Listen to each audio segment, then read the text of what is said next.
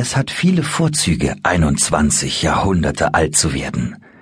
Aber das mit Abstand Beste daran ist, dass man Zeuge der seltenen Geburt echter Genialität wird. Das spielt sich ausnahmslos so ab. Jemand wirft den Ballast überkommener kultureller Traditionen ab, ignoriert die unheilschwangeren Blicke der Autoritäten und tut etwas, das seine Landsleute für komplett verrückt halten. Unter diesen Genies war Galileo mein persönlicher Favorit. Van Gogh folgte dicht dahinter auf Rang 2, wobei dieser tatsächlich komplett verrückt war.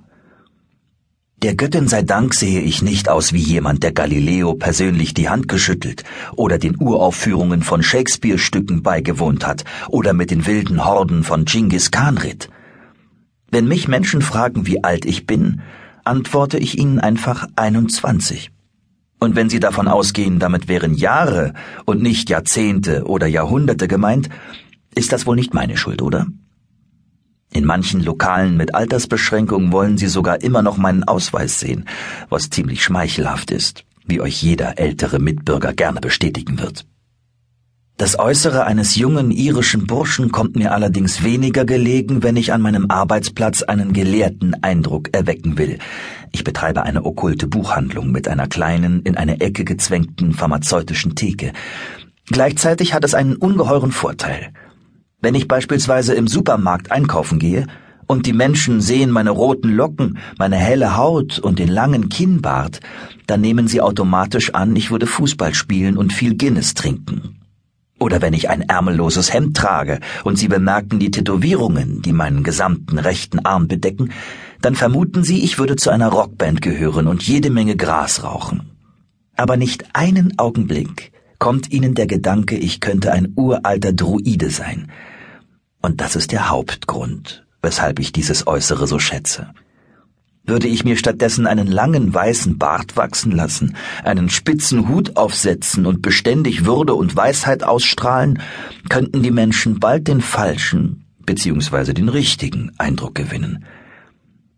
Manchmal vergesse ich, wie ich aussehe, falle ein wenig aus der Rolle und singe beispielsweise ein aramäisches Hirtenlied, während ich bei Starbucks in der Schlange warte, aber das Gute am Leben in den Städten Amerikas ist, dass die Menschen hier Exzentriker entweder ignorieren oder in die Vorstädte ziehen, um ihnen aus dem Weg zu gehen.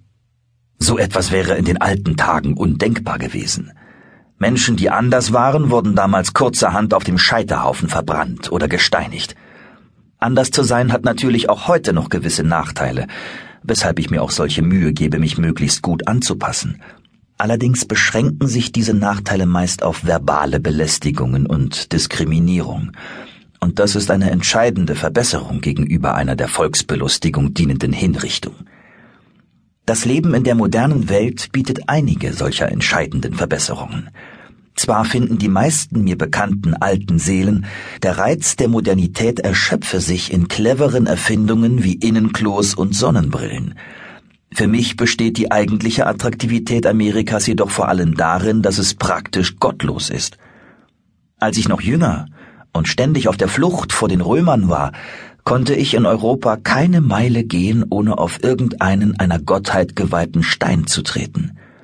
Hier draußen in Arizona muss ich mir nur über die gelegentlichen Begegnungen mit Coyote Gedanken machen, der aber im Grunde ziemlich in Ordnung ist. Er hat keinerlei Ähnlichkeit mit Thor, und das allein reicht aus, dass wir gut miteinander klarkommen. Die College Kids hier in der Stadt würden Thor als aufgeblasenen Riesenblödmann bezeichnen, falls sie je das Pech hätten, ihm zu begegnen. Noch mehr als die geringe Götterdichte schätze ich an Arizona die fast vollständige Abwesenheit von Feen. Damit meine ich nicht diese niedlichen kleinen Disney-Flatterwesen. Ich meine das Feenvolk, die Side, die wahren Nachkommen der Tuaha Daidanan geboren in Tirnanok, dem Land der ewigen Jugend, bei denen man sich nie sicher sein kann, ob sie einen umarmen oder aufschlitzen wollen. Sie sind mir nicht sonderlich wohlgesonnen, daher versuche ich mich möglichst an Orten niederzulassen, die für sie nur schwer erreichbar sind. In der alten Welt haben sie alle möglichen Pforten, um auf die Erde zu gelangen, aber in der neuen Welt benötigen sie für diese Reise Eiche, Esche und Stechapfel, und diese wachsen in Arizona nur selten an einem Ort. Ich habe einige derartige Stellen entdeckt, oben in den White Mountains an der Grenze zu New Mexico oder in den Uferauen bei Tucson. Aber sie liegen über 150 Kilometer von meinem hübsch zubetonierten Wohnviertel nahe der Universität von Tempe entfernt.